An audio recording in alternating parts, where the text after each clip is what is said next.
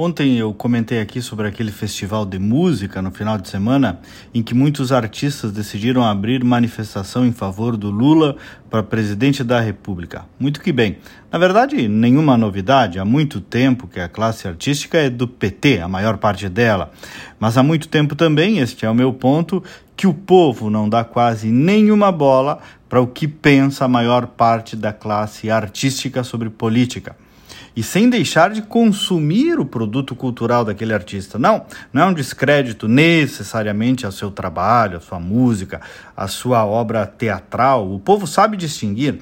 É um descrédito às suas opiniões políticas, todas claramente ligadas ao politicamente correto, a um verniz de esquerda, esquerda caviar, uma esquerda de ricos de apartamento que adora dizer o que os outros devem fazer de suas vidas, desde que não mexam no que é seu, em seus financiamentos públicos, em suas próprias riquezas são ricos.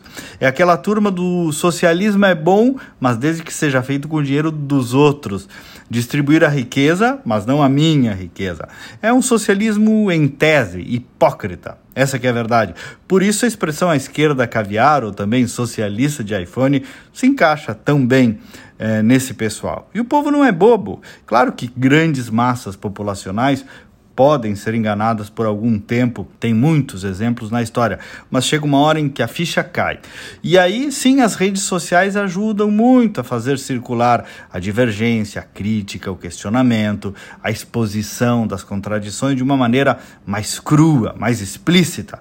Então aquele trono, aquele Olimpo desses famosos já não é mais Olimpo Todos estamos em julgamento ao escrutínio da opinião pública. São artistas, ponto, mas não estão acima e muito menos comandam a opinião das pessoas.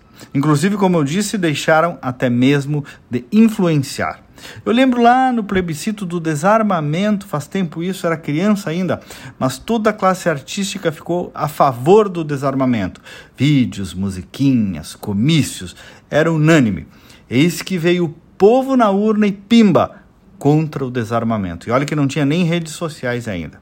E o PT que se cuide estrategicamente falando, que volte lá para resgatar o seu militante realmente popular, mais raiz mesmo, porque este aí é bem capaz de unir todos contra o PT de novo. Eles reforçam um sentimento de antipetismo porque são uma elite.